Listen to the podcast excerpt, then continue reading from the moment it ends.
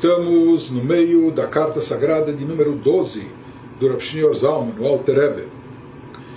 Depois que o Alter Rebbe nos explicou o que, que significa Shalom, o que, que significa fazer paz acima nas esferas celestiais. Agora ele vai nos explicar o significado do versículo que nós trouxemos no início da carta, Shalom, quando nós falamos que o resultado, a recompensa da ação, do ato da tzedakah, será a paz. Nós eh, explicamos, elaboramos o que significa a paz em termos espirituais elevados.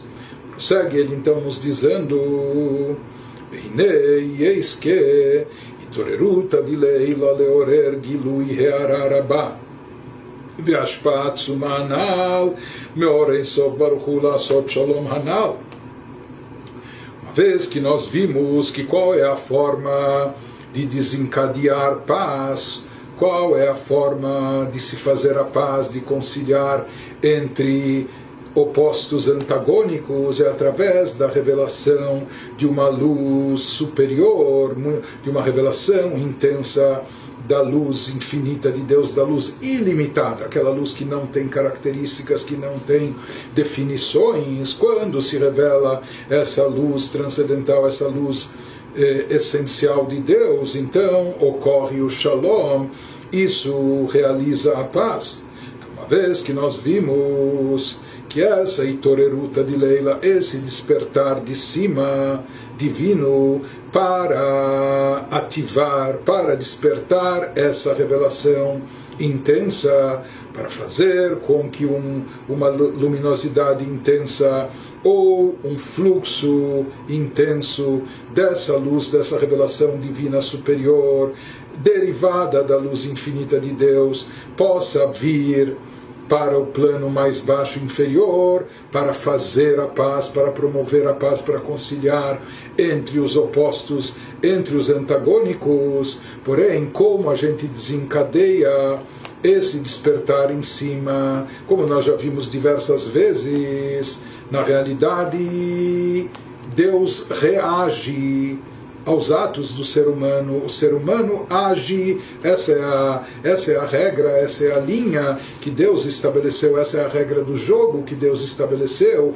no mundo, que o ser humano age e Deus reage. Deus espera ver como nós vamos agir aqui embaixo e ele reage de forma correspondente, proporcional, de forma recíproca. Portanto, o que nós podemos fazer ou como nós podemos promover a atração dessa luz divina essencial, essa luz que não tem características, essa luz muito intensa que é capaz de neutralizar antagonismos, que é capaz de trazer a paz, de aproximar os opostos. Como nós provocamos, como nós desencadeamos isso? Através dos nossos atos aqui embaixo, porque também é sabido que aquele efeito que nós queremos desencadear está relacionado com o ato específico que nós realizamos. Por assim dizer, Deus paga na mesma moeda. Isso também é uma regra que nós encontramos no judaísmo e também no, no, no campo mais místico e profundo, que as coisas estão interligadas e relacionadas. Sempre o efeito que nós queremos alcançar, ele tem que ser obtido através de algo semelhante que nós fazemos e produzimos aqui embaixo.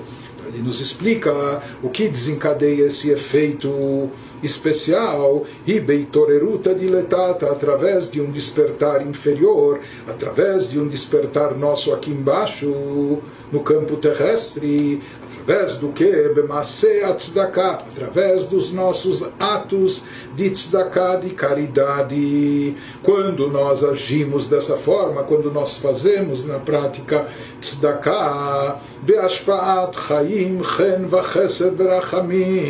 com isso nós transmitimos através da nossa tzedakah, da nossa caridade aqui embaixo, com isso nós estamos dando e transmitindo para o pobre, para o necessitado, vida, bondade, misericórdia, simpatia a ele, não é? Nós estamos dando, ofertando tudo isso,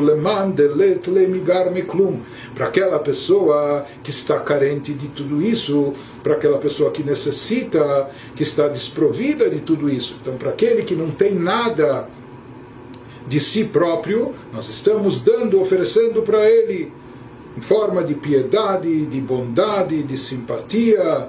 Estamos dando a ele vida, vitalidade. Estamos dando condições dele viver, dele sobreviver, dele viver bem, dele se alimentar, se vestir, se cobrir, etc. O Leachayot, o Achshvalim, com isso nós estamos também dando vida aos espíritos, eh, aquelas pessoas que estão estão inferiorizadas, é? que elas se sentem, estão lá embaixo em termos materiais, em termos eh, financeiros. Ele nos diz como nós vamos atrair essa luminosidade divina superior e vamos nos lembrar que na realidade os atributos divinos eles são eles são medidos por características próprias, Chesed é Chesed, bondade é bondade, enquanto que severidade é severidade e rigor, e cada um tem sua característica própria, isso significa que cada um tem a sua delimitação, são, são, não são ilimitados, cada um tem sua característica, ou seja, no momento que há limitações, eles estão desvinculados da essência divina que é infinita e ilimitada.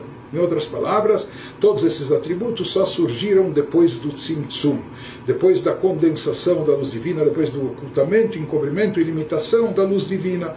E como nós já explicamos diversas vezes, esse Tzimtzum foi promovido, Deus mesmo que faz. O Tzimtzum afeta apenas a nós, os receptores, as criaturas. Em relação a Deus, isso não afeta em nada, encobrimento, ocultação, isso é só para nós como o sol está brilhando, a luz do dia, de repente vem alguém e baixa a persiana e fecha as cortinas e fica tudo escuro. Fica escuro para ela. O sol continua brilhando, iluminando com toda a força, com toda a intensidade. Apenas para quem está atrás dessa cortina, dessa persiana, fica escuro. Da mesma maneira, o efeito do tzimtzum é apenas e tão somente para nós, criaturas e receptores. Por que, que Deus promoveu esse Tzimtzum? Para que a gente possa receber essa luz divina. Porque Deus queria que nós fôssemos como nós somos, criaturas finitas, limitadas, mortais, de carne e osso. Esse é. Esse é o cenário que ele queria, esse é o modus vivendi que ele queria que houvesse, esse é o cenário para atuarmos, etc., para realizarmos nossa missão e nosso propósito. Por isso, essa luz é condensada é limitada, essa luz divina essencial, original.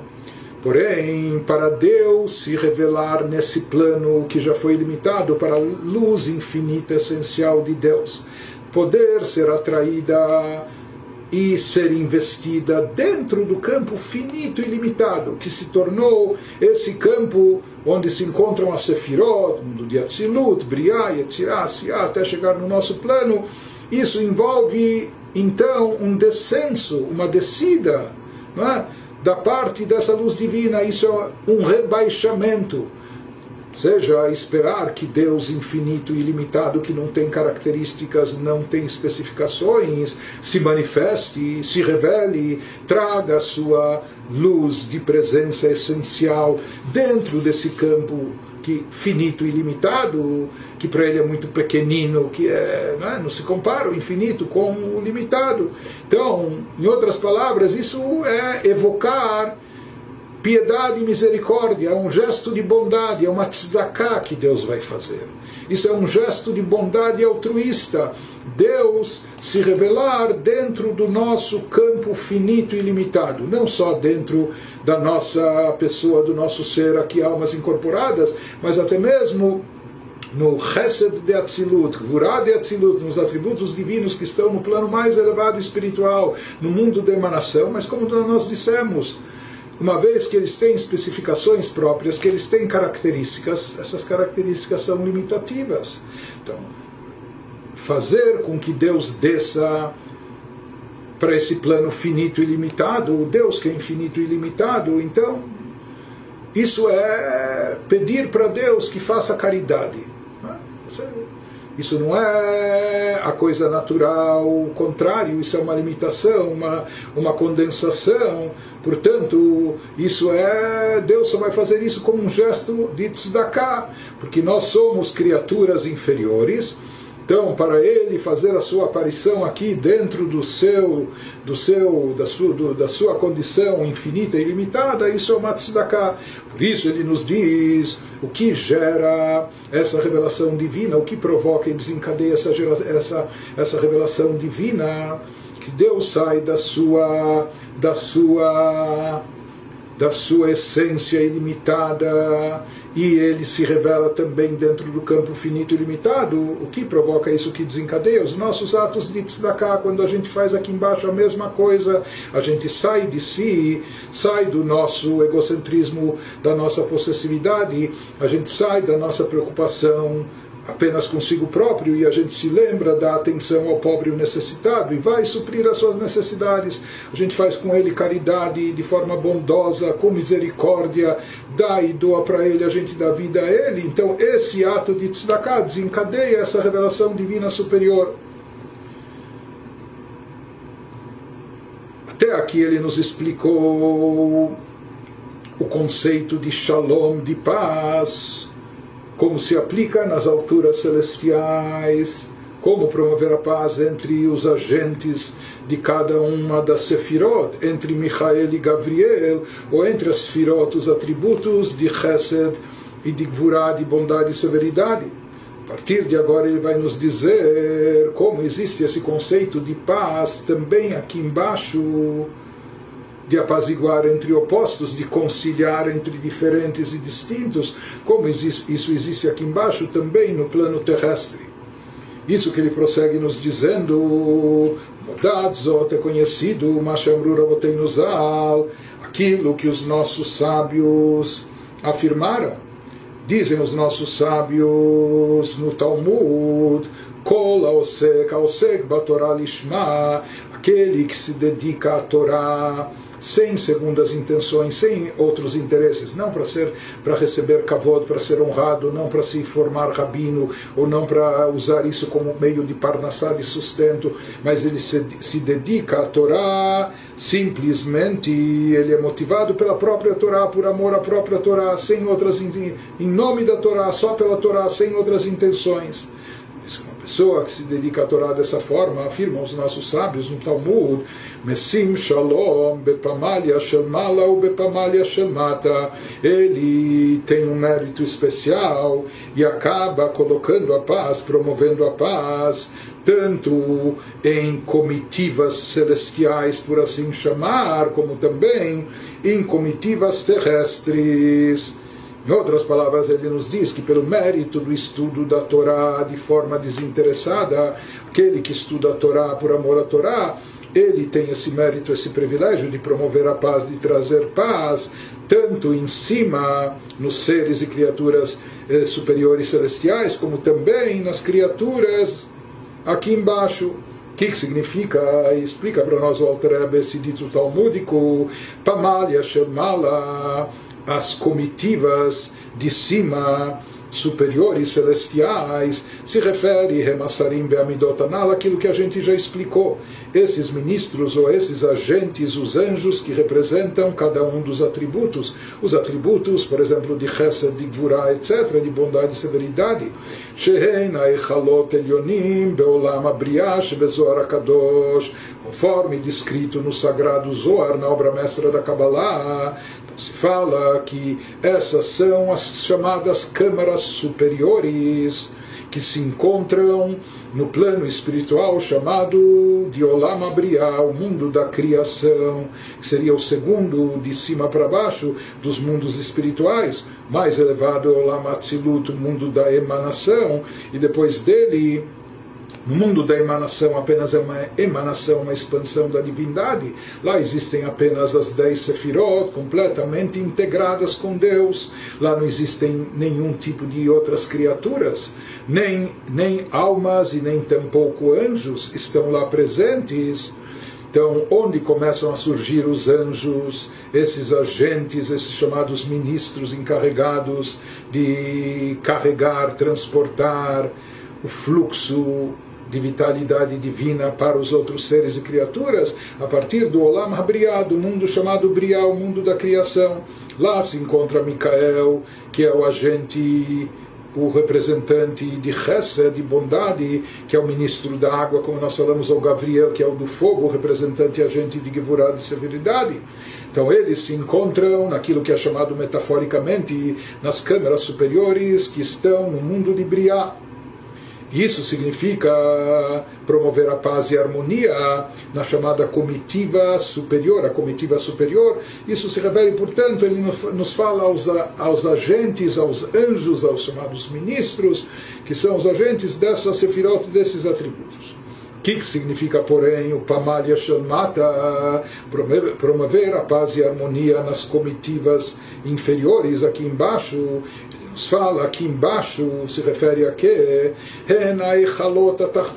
aquilo que é descrito na Kabbalah como as câmeras inferiores, número, eh, eh, níveis mais inferiores abaixo de Briah, seja, o chamado plano de Yetzirah e Asiá, o plano mundo da formação e o mundo da ação, principalmente chegando até o nosso plano mais inferior, que é o mundo da ação, mundo físico e material. Bifrat Olam Azeh Shofel, principalmente esse nosso mundo inferior, nesse nosso mundo inferior existe essa característica, Meurav Tov Verá. Nos mundos superiores já existe, pode haver, pode começar a surgir a origem do mal. Em Atzilut, no campo da emanação, absolutamente não. Em Briah já pode haver uma certa origem, mas ainda muito pequena em Yetzirah já pode haver até um equilíbrio de forças em forma de origem espiritual das forças do bem das forças do mal, quase a meio a meio. No, no campo de Asiá, no mundo de Asiá, já existe uma predominância maior das fontes de energia para o mal, para dar origem ao nosso mundo como ele é. A característica, porém, do nosso mundo físico e material é que não apenas existe o bem e o mal, e pode haver uma predominância muito grande do mal, aqui é uma questão adicional, que nesse nosso mundo inferior e terrestre, bem e mal estão mesclados, estão misturados. Isso causa uma confusão, eles se confundem. Por isso se fala que de certa forma não há bem, mesmo quando a pessoa faz algo bom, mas pode ter uma intençãozinha, um segundo interesse, outra coisa, tem uma coisa de mal misturado. E por outro lado, até vice-versa, mesmo quando a pessoa está agindo mal, pode ser que haja algo bom mesclado e misturado naquela, naquela atividade, naquela atitude. De qualquer maneira, ele nos diz que isso caracteriza nós já vamos ver por que e a partir do que existe esse fenômeno aqui no nosso plano terrestre, mas nesse nosso mundo inferior, o bem e mal não só que estão presentes, não só que atuam, mas às vezes isso confunde, porque eles atuam até em conjunto, eles estão misturados, estão mesclados. Isso é derivado do que? Mechet Adam Arishon, a partir do pecado cometido por Adão, quando ele comeu do fruto proibido da árvore do conhecimento do bem e do mal. Se fala que a partir daquele momento isso desencadeou esse efeito que no mundo terrestre bem e mal se misturassem e se mesclassem. Isso causa essa confusão que confunde mais a nossa cabeça, nossas atitudes, nós falhamos no nosso discernimento, às vezes temos uma dificuldade de identificar aquilo que realmente é bom, ou rechaçar aquilo que é mal. Por quê? Porque a pessoa vê, mas tem algo de bom nisso, ou naquilo, ou naquela pessoa, o que for.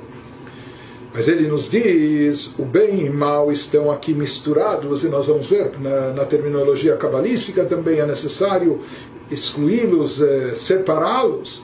Mas além disso, não só que eles estão misturados aqui nesse mundo, mesclados, o que prevalece, o que predomina, ele nos diz: Ve'ara sholeta latov.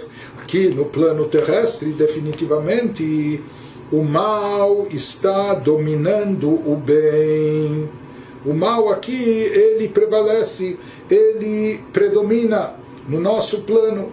Como está escrito, como Adam Badam.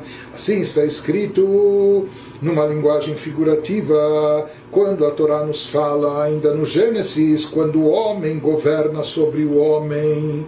Então, se fala que esse efeito, quando um governa sobre outro, quando um domina,